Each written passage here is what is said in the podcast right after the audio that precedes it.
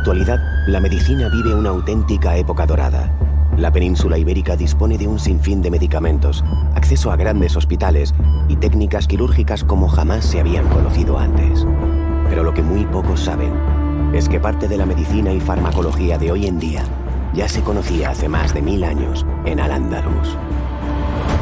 Sus médicos eran capaces de colocar implantes dentales, sabían cómo tratar huesos rotos, se atrevían a operar cataratas y practicaban una cirugía muy avanzada para la época. Vamos a conocer el legado que los andalusíes nos dejaron en el campo de la medicina. Un gran regalo que sigue curando enfermedades en el siglo XXI.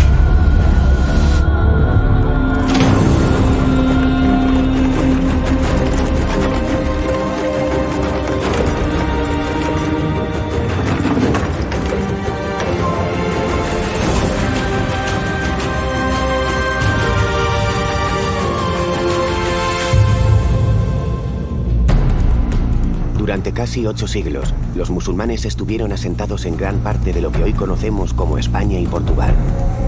En este periodo de tiempo, en Al-Ándalus se vivió una época de innovaciones y conocimientos, muchos de los cuales siguen vigentes en la actualidad. El legado científico de lo árabe en Al-Ándalus es sin duda una de las grandes eh, capitales que posee la cultura europea y mundial algunos de los, de los personajes de, la España no andalusí venían a curarse con los médicos árabes, o sea, realmente era la cuna del saber médico. Se podría hacer una larguísima relación de andalusíes ilustres. Sin ellos no podríamos entender buena parte de los conocimientos actuales. ¿Quiénes eran esos médicos andalusíes? ¿Hasta qué punto aquellos sabios han influido en la medicina y farmacología actuales? Zahrawi fue un médico y eh, lo conocemos sobre todo por su obra. Su obra eh, es una inmensa compilación de cerca de 1.500 eh, páginas de todos los aspectos de las diversas ramas de la medicina, acabando con un apartado dedicado a la cirugía. Toda mi experiencia y conocimientos se concentra en esta extensa obra. Han sido 40 años escribiendo de la forma más sencilla y didáctica lo que un médico ha de saber de este oficio escribió este manual porque debía tener un grupo de discípulos a los que enseñar y porque en aquella época no había muchos manuales. En el tratado de Azahrawi se dedica una amplia descripción a los procesos que tienen que ver, por ejemplo, con oftalmología, traumatología, odontología, etc. Aquí toda persona que se dedique a este menester encontrará respuestas a cualquier problema de salud desde curar caries o escayolar una pierna hasta intervenir mediante cirugía la dolencia de un enfermo. Al-Zarawi nació en Medina al-Zahara, vivió 78 años y dejó un legado extraordinario para la cirugía. Los principios que fundamentó Al-Zarawi dan origen realmente al atlas quirúrgico actual. Sin Al-Zarawi no sabemos cuándo se hubiera iniciado el diseño de la cirugía moderna.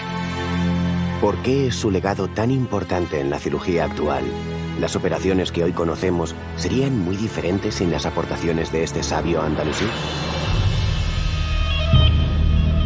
Además de Zahrawi, una gran cantidad de médicos a partir de finales del siglo IX dejarán una evolución eh, bastante notable en todos los ámbitos de la medicina como por ejemplo Al-Gafiki, que de Córdoba desconocemos prácticamente eh, cómo fue su vida, sí que conocemos su obra y conocemos su eh, descripción de cómo era una operación de cataratas. Padecer la enfermedad de la catarata era muy traumático porque a la persona le impediría hacer pues, las labores que eran de aquella época agrícolas o actividades ganaderas y sobre todo era muy importante en actividades de guerra no poder realizar una visión correcta. Por lo tanto, eh, la pérdida de visión en todas las épocas es un drama, pero en la Edad Media mucho más. La técnica de la operación de las cataratas en Al-Ándalus era conocida en Oriente, pero también era conocido en el mundo griego y el mundo romano.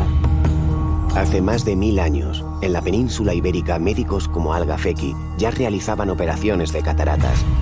Pero, ¿cómo eran aquellas intervenciones quirúrgicas? ¿Recuperaba el paciente la visión del ojo? ¿Utilizaban alguna clase de anestesia? Sabemos que para ciertas operaciones de cirugía sí que se utilizaban anestésicos. No se dicen para este caso concreto, luego podemos pensar que no. Algafeki curiosamente describe cómo colocar al paciente. Él ponía al paciente de frente suyo, sujetaba en la cabeza y entonces él accedía al ojo eh, por la parte superior. Y con un punzón que tenía una cabeza eh, puntiaguda pero triangular, se eh, presionaba se hacía una pequeña hendidura en la superficie y se presionaba el cristalino hasta que se desplazaba hacia un lado la catarata. Simplemente se retiraba el cristalino vitrificado, luego no se recuperaría más que parcialmente la visión. También explica detalladamente cómo hacer el posoperatorio, es decir, cómo tratar a ese paciente con manteca de cerdo, con aceite de rosas y el vendaje que había que poner para eh, tener un posoperatorio que fuera menos traumático. El haber perfeccionado mucho la técnica andalusí, el tener una tecnología que sea muy avanzada, ha permitido que un problema que podía ser muy extenso tenga una solución bastante rápida hoy en día. Al-Gafeki fue uno de los primeros cirujanos que se atrevió a operar cataratas en la península ibérica. Pero ¿sabemos si alguno de los conocimientos que aplicaba se siguen utilizando en la oftalmología actual?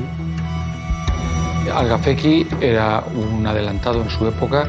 Él describe perfectamente una cosa muy curiosa que hacemos hoy en día, que es tapar el otro ojo que nos vamos a operar para evitar que hubiera movimiento.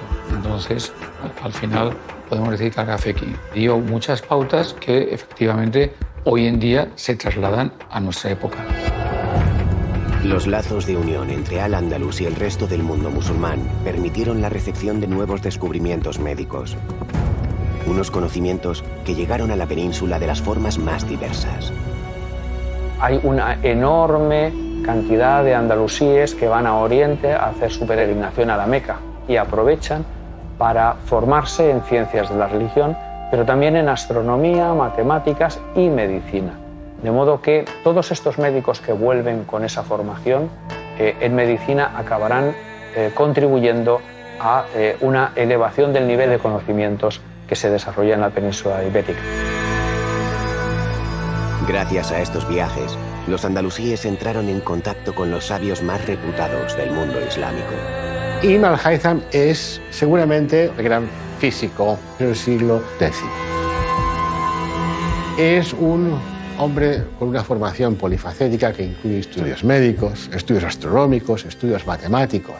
Sabemos poco de su vida, pero sí que hay una anécdota común a diversas fuentes, que es la anécdota de hacerse pasar por loco. Ibn al-Haytham pasó a trabajar al Cairo como matemático y pasó al servicio del califa Fatimí al-Hakim. Allí le ofreció el proyecto de crear una gran presa para que controlara las, eh, las eh, crecidas del Nilo, pero cuando se dio cuenta que como ingeniería eh, no podía desarrollarlo y ante el temor de ser castigado por este califa fatimí, pues él se hizo el loco y se encerró en casa. De modo que durante seis años se dedicó en casa a experimentar con la luz. El experimento más famoso es el experimento de las velas. Y hace que varias velas proyecten su imagen a través de un agujero mínimo que da una cámara oscura. De modo que un rayo de luz se acaba proyectando en la pared opuesta al agujero la, eh, imagen invertida. Es el principio de la cámara fotográfica ¿eh? y el principio también de la cámara de vídeo. La cámara oscura es un conocimiento muy antiguo. Los griegos lo conocían, por lo tanto no es una novedad para Ibn al-Haytham. Lo que es una novedad es el uso que hace de la cámara oscura para confirmar sus teorías. Y gracias a las aportaciones de la experimentación de Inal Haytham, ayuda a entender cuál es el funcionamiento del ojo humano. Las innovadoras ideas de Ibn al-Haytham revolucionaron las teorías de la visión que se habían dado por válidas desde los tiempos de los griegos. En la época clásica, tanto Galeno como Platón como Aristóteles explican la visión como que sale un fuego ígneo del interior del ojo y cuando se junta con la luz exterior acaba formando la imagen. Lo que él consigue es explicar cómo ¿eh? el cristalino puede proyectar una imagen dentro del ojo, que esta imagen después, a través del plasma de los nervios, eh, llega al cerebro. Además de la oftalmología, algunos médicos andalusíes se preocuparon también del cuidado de los dientes. ¿Cómo era la odontología que se practicaba hace más de mil años? ¿Conocían los implantes o los empastes como ocurre en la actualidad?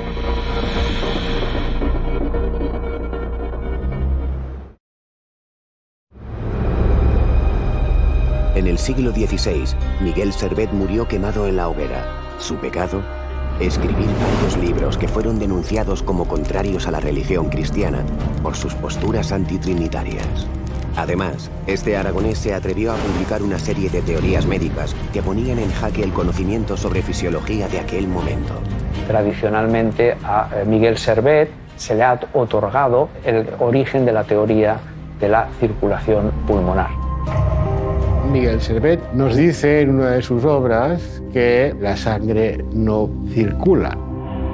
Dentro del corazón no pasa del ventrículo derecho al ventrículo izquierdo, sino que circula a través de las arterias pulmonares. Pero en el siglo XIII, un médico sirio-egipcio llamado Ibn Nafis escribió un tratado importante para la medicina. Ibn Nafis incluyó esta descripción eh, tres siglos antes eh, que Miguel Servet. Por tanto, hay que decir que se adelantó eh, en la descripción de lo que es el fenómeno de la circulación pulmonar. Miguel Servet recogió en sus obras las mismas ideas que Ibn an-Nafis había desarrollado en Egipto. ¿Cómo es posible que este descubrimiento pareciera calcado al de Ibn an-Nafis? ¿Pudo este aragonés tener acceso a la obra del médico sirio? ¿O quizás fue una simple casualidad separada por más de 300 años? Es posible. No puede descartarse que Miguel Servet conociera una idea similar que había tenido en el siglo XIII el médico filósofo Ibn. Ahora bien, em, los expertos en Miguel Servet y en general en la medicina del Renacimiento no ven un vínculo directo. Es posible que sea una idea poligénica que ha nacido varias veces, más que no una idea transmitida. Hasta el momento no existen pruebas concluyentes de que Miguel Servet tuviera acceso a la obra de Ibn an-Nafis. Lo que sí sabemos es que tratados como el del cordobés al-Zarawi han contribuido al desarrollo de la medicina moderna. El Tratado de Al-Zarawi es un documento de primer orden, porque nos explica lo que la medicina de la época era capaz de hacer. En el Tratado de Al-Zahrawi encontramos que eh, se dedica una amplia descripción a los procesos que tienen que ver con la odontología. Al-Zarawi aportó muchas cosas al campo de la odontología, empezando por la prevención. La higiene bucal fue eh, en Al-Ándalus siempre muy cuidada como un aspecto más de la higiene personal. No solamente Al-Zarawi le daba mucha importancia a la salud bucodental, sino que el pueblo en general, en Al-Ándalus, en aquella época, tenía como que era de vital importancia. El Corán prestaba muchísima atención a lo que era la higiene corporal. De hecho, era un precepto necesario para ser un buen musulmán. Además, los musulmanes tienen que enjuagarse la boca como cinco o siete veces al día. Es decir, es necesario antes de orar el tener limpia la conciencia, limpio el cuerpo, desde la boca hasta el resto del organismo. Con lo cual, esto es herencia del Corán. Cuando vemos los cementerios eh, en Al-Ándalus y uno va a ver los arqueólogos, eh, te sorprende cómo aparecen algunas caries, pocas, pero eh, generalmente encuentras que las mandíbulas son bastante completas y bastante bien conservadas. Es decir, esa es la constatación real y efectiva de que esta higiene bucal era muy importante. Una buena limpieza de boca evita que los dientes se enfermen. Pero si, por desgracia, hubiera que extraer alguna pieza dental, hay que asegurarse cuál es la enferma, porque a veces el dolor engaña al paciente y se saca la muela sana. Azarawi entendía que había que tener mucho cuidado a la hora de hacer una extracción para que no se quedaran las raíces dentro del hueso, para que no se rompiera la muela, de manera que entendía que eso eran infecciones potenciales. En el tratado de Azaharaui encontramos tanto eh, las eh, restituciones de pieza o los implantes como también los empastes. Resulta impactante saber que en el siglo X los médicos andalusíes usaban los empastes para salvar las piezas dentales de sus pacientes. Pero, ¿qué sustancias utilizaban? ¿Resistían tanto como los que utilizamos hoy en día? Tenemos delante las sustancias que, que utilizaba Zarawi para fabricar sus empastes y ahora voy a intentar recrearlo, voy a intentar simular lo que él hacía con sus manos con los mismos materiales o similares. Aquí tenemos almáciga, que es una resina que en este momento está en consistencia sólida, aquí ya la tenemos en consistencia líquida, y tenemos el alumbre, que es un mineral eh, rico en sales, que al mezclarlo pues tendrá una consistencia, se espera, similar a la de los empastes actuales.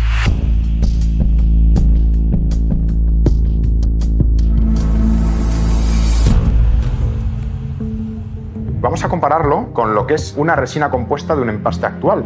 Aquí podemos visualizar cómo la consistencia del empaste tradicional y la consistencia del empaste que se utilizaba en Al-Ándalus por Azarawi puede incluso por el color llegar a ser similar. Vamos a simular lo que sería un empaste. Aquí podemos ver, por ejemplo, esta muela en la cual he provocado una cavidad llama mucho la atención que en su momento ya se pensara en que se podía aplicar determinadas sustancias para que no se infectara más y además protegían la muela para que no se rompiera.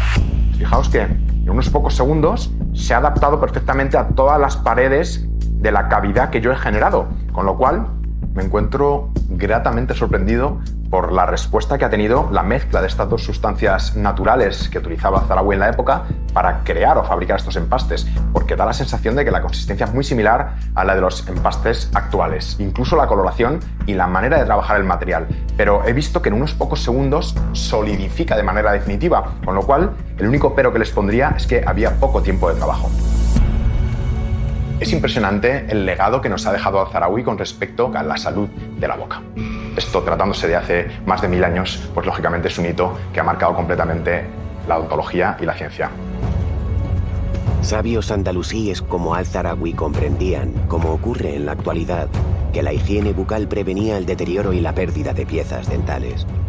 ¿Cómo se limpiaban los dientes hace 10 siglos? ¿Conocían los dentífricos y los cepillos como los que usamos a diario? La higiene bucal fue eh, en Al-Ándalus siempre muy cuidada como un aspecto más de la higiene personal. De hecho, siempre se recuerda que el profeta Mahoma utilizaba el siwak. Un siwak era el cepillo que él utilizaba y que hacía con determinadas hebras y con determinadas raíces de, de, algunas plantas con las cuales se cepillaba todos los días, muchas veces al día, antes de rezar. Pidió a la gente que le rodeaba que por favor incluyeran este cepillo de dientes rudimentario para que en esa nueva vida pues pudiera seguir con su higiene al lado de su Dios en este caso. Los primeros musulmanes ya usaban unos rudimentarios cepillos de dientes para prevenir caries y posibles infecciones bucales. Esto nos lleva a preguntarnos si acompañaban el cepillado dental con dentífrico como hacemos en la actualidad el legado que nos ha dejado Al-Zarawi con respecto a la prevención. Eran los dentífricos que utilizaron en la época eran precisamente para evitar que se forme placa dental, evitará que se inflamen las encías y así prevenir estas dolencias.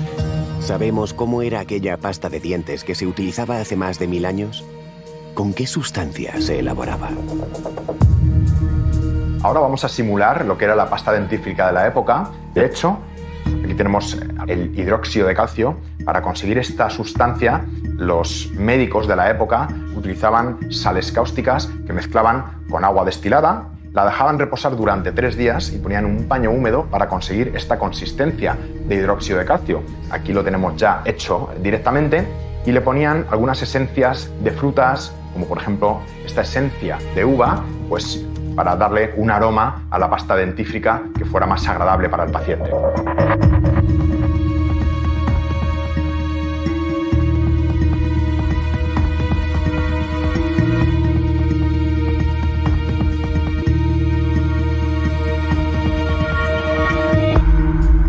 Aquí tenemos la consistencia de la pasta hecha con la receta de, de en su época y vamos a compararla, por ejemplo, con cualquier tipo de pasta actual Llama la atención que ya a simple vista el color y la consistencia es muy, muy parecido. Y el aroma de la pasta también es agradable. Puede llegar a tener incluso similitudes con el olor de algunos dentífricos actuales.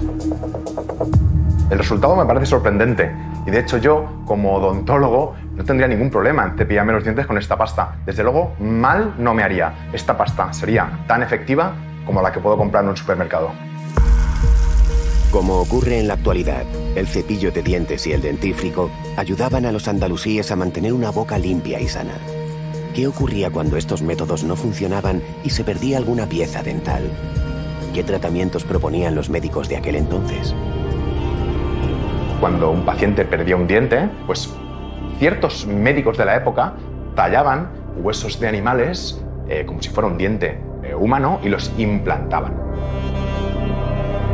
Y entonces con hilo de oro o con hilo de plata, apoyándose en las piezas que están bien fijas, se eh, iba hilando alrededor del diente.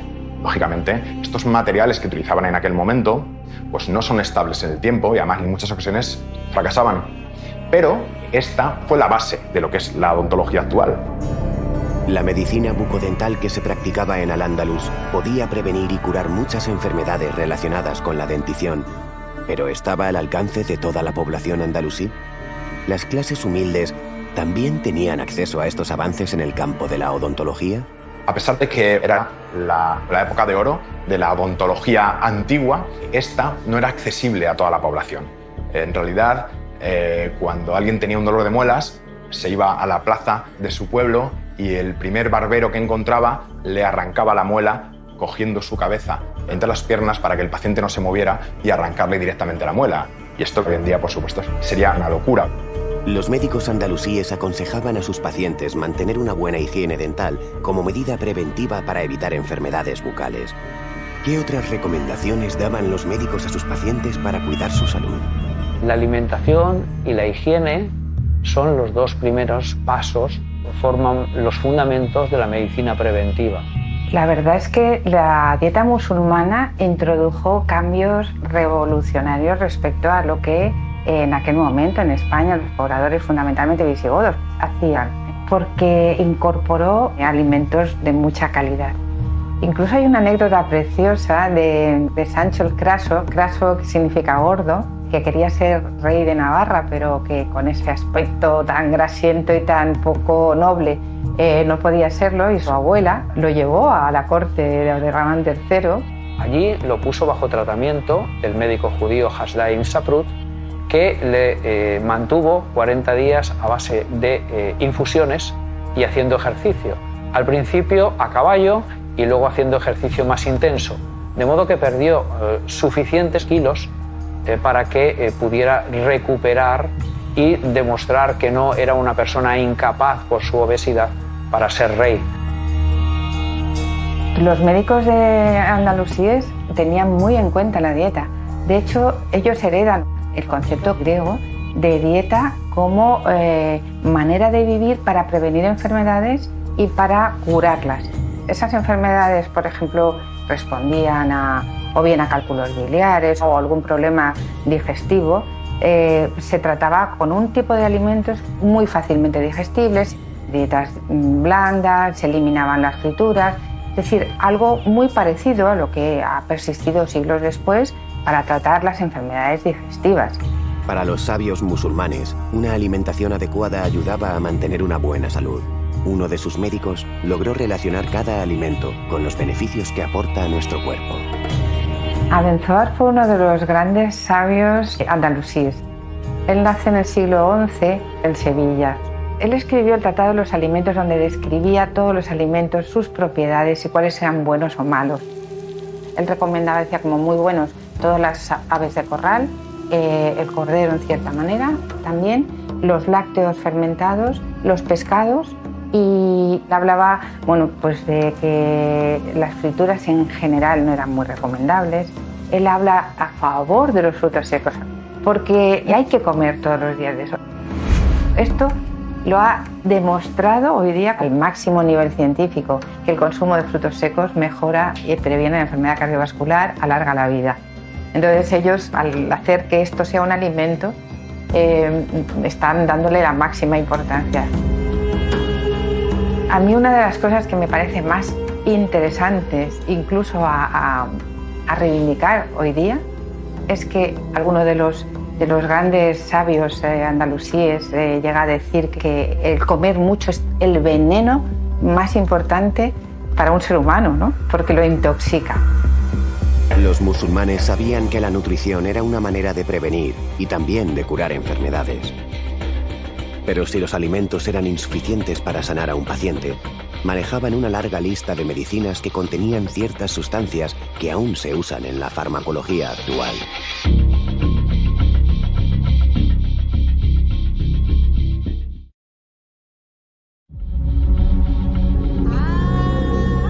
Al-Ándalus es un mundo sometido a los episodios graves para la población, causados, por ejemplo, cualquier tipo de virus, de bacteria que se descontrole en una cierta época. De hecho, en los asedios medievales, mucho antes de que se empiece a pensar en la idea de contagio, los sitiadores lanzaban cadáveres, ropas de enfermos para que se infectaran. En la última parte histórica de Al-Ándalus, siglo XIV, hay una epidemia de peste que eh, en principio todos los historiadores admiten que no había habido nada parecido anteriormente, la llamada peste negra de 1348. La peste negra asoló el Mediterráneo y asoló también buena parte del centro de Europa y como tal también a la península ibérica. Se dice que había 6 millones de habitantes y quedó reducido a 2 y en Al-Ándalus, eh, juntamente en el reino de Granada, no tenía por qué ser distinto y por tanto, si el reino nazarita tenía, vamos a suponer, 300.000 habitantes, es posible que 100.000 perecieran en la epidemia. Los médicos de la época dicen que en 24 horas desarrollaba síntomas y que incluso se moría muy rápidamente. Eso generó bastante pánico en la gente.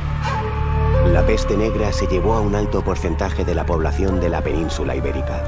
¿Se enfrentaron los andalusíes a esta pandemia o interpretaron que era un castigo divino como ocurría en otros puntos de Europa? Ibn Hatima es un médico, un granadino muy importante del siglo XIV, que tiene que enfrentarse con la peste en Almería y la vive y después nos la explica. En el Tratado de Inhátima se recomienda la fumigación de viviendas, el aislamiento de enfermos, eh, la limpieza de las ropas, la limpieza de la casa. Es decir, una serie de medidas que nos suenan hoy en día como muy eh, actuales. Algunos sabios en ese momento tienen un atisbo, en principio, de eh, evitar la enfermedad confinándose en sus domicilios y no tuvieron problemas con la peste, pero esto hay que interpretarlo como una observación, no es una recomendación para la población. Ibn Hatima nos explica las circunstancias en que se desarrolla la peste. Y entonces es cuando aquí hay las observaciones interesantes. Observa que la peste se contagia de persona a persona. Esta idea de contagio es una idea revolucionaria para la ciencia de la época. En la medicina andalusí destacaron muchos sabios, pero hubo uno que brilló sobre el resto. Un médico cuyo legado aún perdura en la actualidad. En el tratado de Azahrawi, en el Kitab Tasrif, encontramos que eh, se dedica una amplia descripción a los procesos que tienen que ver con traumatología. Y es con Azahrawi que se convierte en una disciplina médica articulada y bien organizada. La verdad es que fue un personaje súper revolucionario, porque podemos decir que es un autor que, redactó su obra en el siglo XI. Por ejemplo, él ya habla de una especie de yeso que se pone en la dislocación de cualquier zona del cuerpo. Pues eso son escayolas. En lo que a hueso se refiere, He encontrado en elementos tan simples como la harina y el huevo la solución perfecta para que las vendas queden tan duras como las piedras. De esta manera, las piernas o los brazos quedan totalmente inmovilizados, disminuyendo por la gracia de Alá el tiempo de curación del enfermo. De Al-Ándalus nos ha llegado mucha información sobre médicos y curiosamente todos eran hombres. ¿Qué ocurría con las mujeres? ¿Podían ejercer esta profesión? Las respuestas las encontramos en el tratado de otro hombre, el sabio Al-Zarawi. Al-Zarawi era discípulo de Arif y Said, el cual fue el primer autor de un tratado completo hispanoárabe sobre obstetricia y pediatría. Al-Sarawi en su gran tratado médico trató poco sobre obstetricia, porque no era común que los médicos de la Andaluz se dedicaran a la obstetricia, porque el pudor de las mujeres a presentar su cuerpo desnudo ante ellos les llevaba a rechazar la presencia de médicos varones. En el Al-Ándalus, cuando una mujer daba luz, necesitaba una profesional. Las cabilas eran las matronas hispanoárabes andalusí asistían al recién nacido en su nacimiento y asistían a la parturienta durante la cuarentena a la que visitaban periódicamente. Estas cabilas iban de un lado para otro, no solo en las grandes ciudades ofreciendo sus servicios, pero también a la población rural ayudando cuando era necesario. Mucha de la forma de trabajar de la cabila árabe andalusí sigue vigente hoy en día. Con respecto al parto, se desarrollaba en la casa de las mujeres. La habitación tenía que estar ventilada, aromatizada. Las cabilas recomendaban eh, pues, eh, que esperar a la ruptura de la bolsa, eh, que se ha de hidratar la parturienta, que, que antes del parto ha de hacer ejercicio. Cuando la mujer estaba con la dilatación completa, la sentaban en una silla de parto. Nosotros disponemos de sillas de parto hoy en día y que pueden hacer que la mujer esté en posición totalmente vertical. O sea que muchas cosas coinciden con la forma de trabajar hoy en día. Socialmente suponemos que las cabilas árabes eran mujeres muy respetadas, simplemente porque eran las únicas a las que el juez, el cadí, podía llamar a testificar en determinados asuntos. Casos en los que el marido creía que su mujer no era capaz de concebir hijos y la quería repudiar. Entonces la matrona se encargaba de explorarla para ver si había algún tipo de malformación o algo que justificase que esa mujer no pudiera tener hijos. A nivel comercial también colaboraban en la valoración de las esclavas y no tenía el mismo precio una esclava que era capaz de procrear o de mantener relaciones sexuales que una que no lo tenía. Así que colaboraba en la fijación del precio de estas esclavas. Por lo tanto, era una labor muy compleja y variada. Además de la obstetricia, Al-Zarawi investigó sobre casi todos los campos de la ciencia médica, pero según muchos historiadores, fue en cirugía donde más destacó. Pero, ¿qué aportó realmente a las operaciones quirúrgicas? ¿Por qué es una figura tan respetada dentro de la medicina de hoy en día?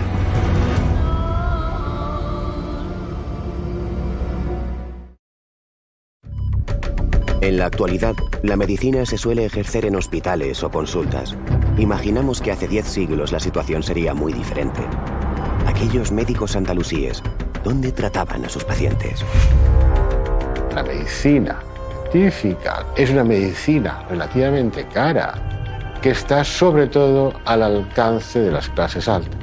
En este sentido, es el palacio y su entorno, la dinastía califal y todos sus satélites los que promueven en buena medida este florecimiento de la medicina,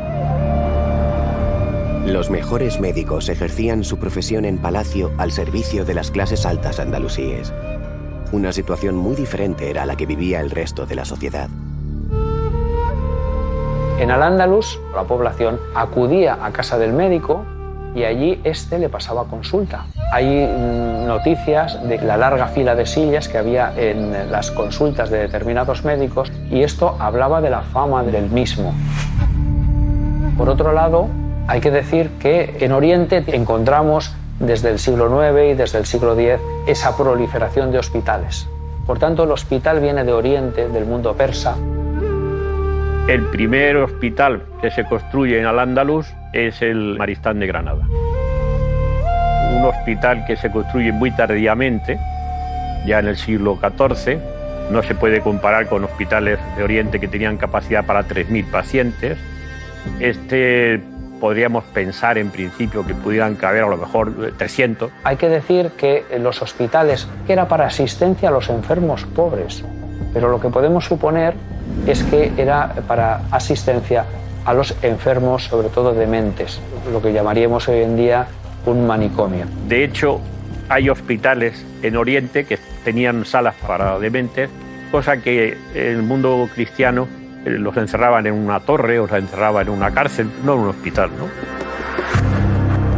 Los maristanes conjugaban una estructura especializada en áreas quirófanos, dispensarios, áreas de atención a enfermos mentales, áreas de atención a distintas patologías, enfermos infectos contagiosos. Por consiguiente, fueron la esencia de lo que en la actualidad es eh, el modelo de hospital universitario de máxima calidad científico, técnica y asistencial. En el mundo islámico, los hospitales ya se conocían hace más de mil años. Allí los médicos intentaban por todos los medios curar a sus pacientes. Pero, ¿disponían de fármacos adecuados para acabar con esas enfermedades? Aquellas medicinas se parecían en algo a las que utilizamos hoy en día. Los inicios de la profesión farmacéutica con independencia de la medicina aparecen también en el mundo árabe, en Al-Ándalus.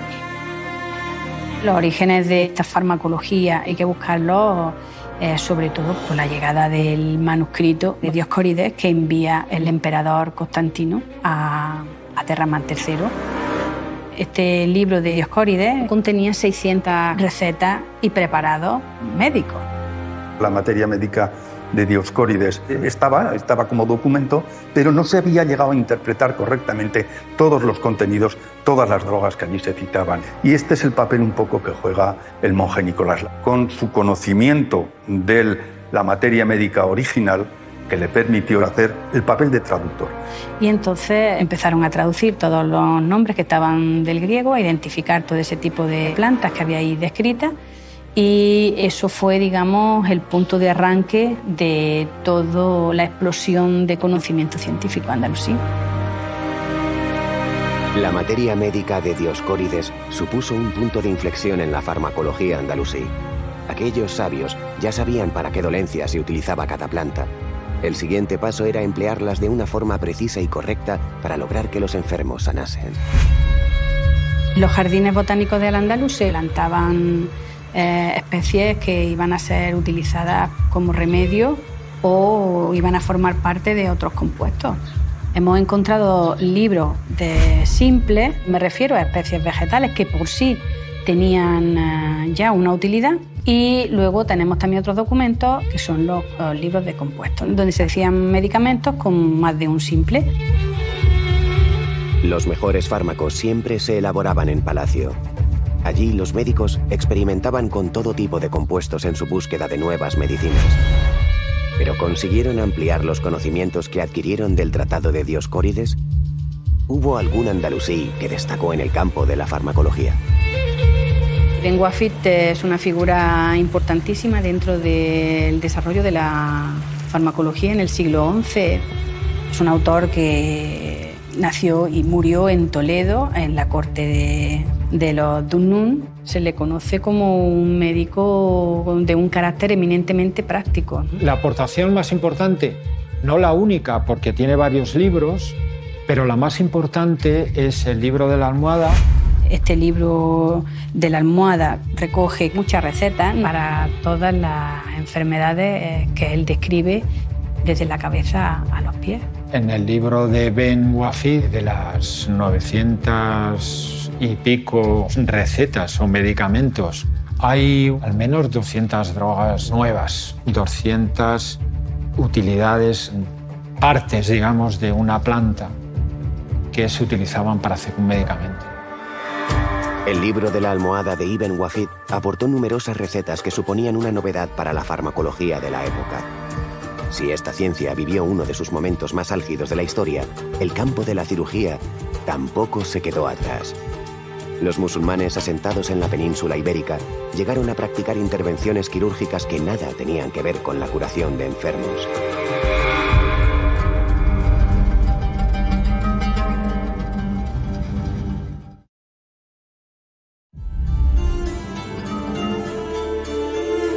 El embellecimiento y la higiene eran eh, costumbres muy arraigadas en el andaluz.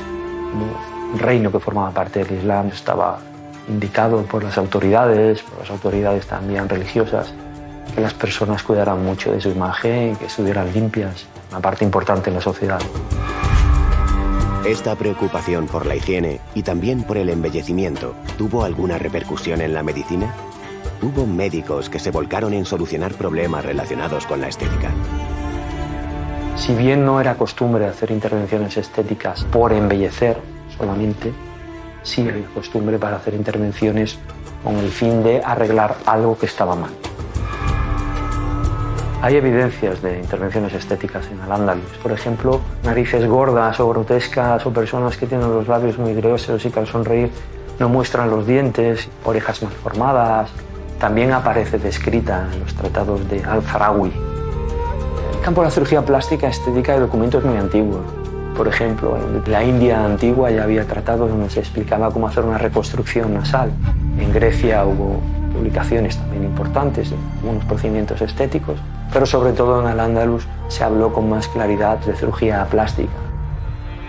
Entonces, la cirugía plástica actual le debe muchísimo a las publicaciones de, de Al-Ándalus de esa época.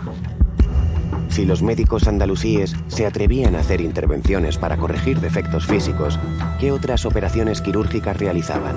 ¿Utilizaban técnicas que aún se emplean en la cirugía actual? Al-Farawi, en el Tratado Al-Tasrif, él menciona técnicas quirúrgicas convencionales, como es el uso de la seda como material de sutura. Seda que todavía hoy utilizamos exactamente igual. También utilizaba tripa de animales, tripa de gato, para ligar vasos, para hacer suturas, porque las tripas de gato es material biodegradable y el cuerpo lo absorbía. Todo indica que las operaciones de cataratas se realizaban sin ninguna sustancia para calmar el dolor. Pero ¿qué ocurría cuando los cirujanos tenían que abrir los cuerpos de sus pacientes? ¿Utilizaban algún tipo de anestesia?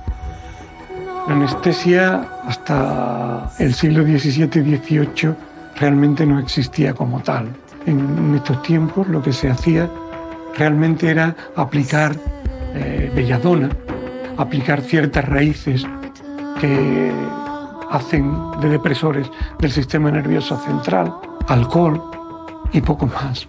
Y sujeción, mucha sujeción.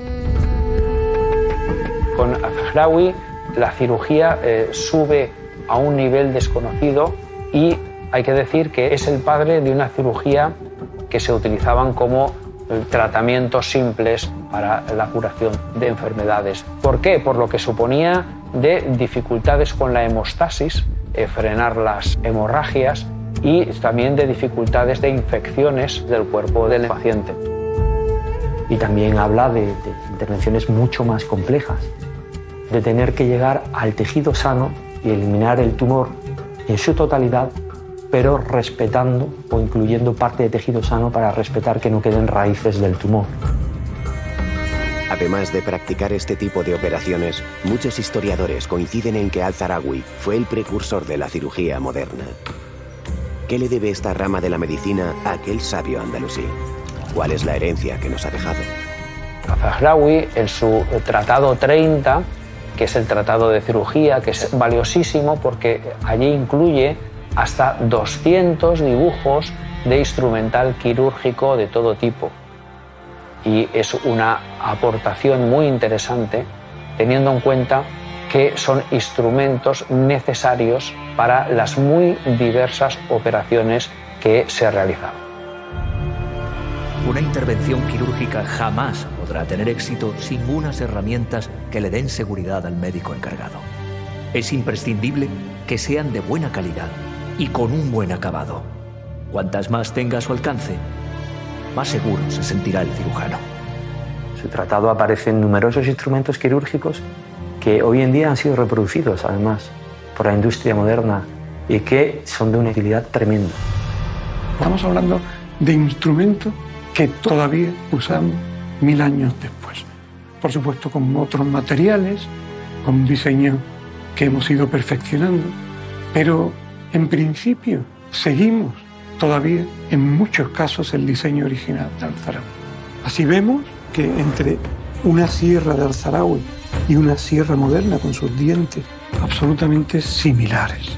Si nos vamos al terreno de los bisturí, Alzarawi utilizaba bisturí muy pequeños, algunos para la cirugía ocular, otros para separar la piel, otros rectos, absolutamente rectos, para incidir sobre planos de diversas eh, zonas anatómicas.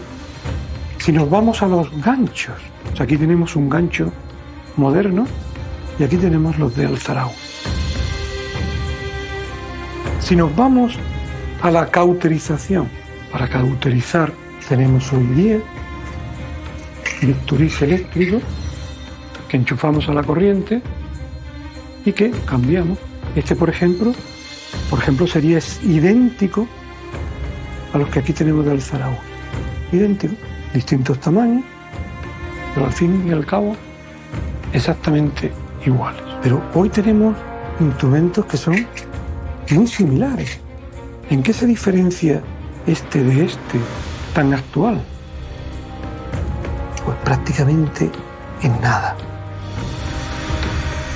Podemos decir que nuestra cirugía es una cirugía que brota hace mil años de la mente de este gran hombre. Los instrumentos que diseñó Al-Zarawi en el siglo X han servido de inspiración para la cirugía moderna. Un médico que dejó escrito en su tratado la forma de cauterizar heridas, empastar muelas o la manera correcta de escayolar piernas y brazos. Durante siglos, el Tratado de Al-Zarawi se empleó como parte esencial de la formación de los médicos de toda Europa. Pero la aportación musulmana a la ciencia médica estuvo también protagonizada por otros muchos sabios, médicos que ya sabían de la existencia del aparato circulatorio, de infinidad de recetas farmacológicas o de la forma de operar cataratas.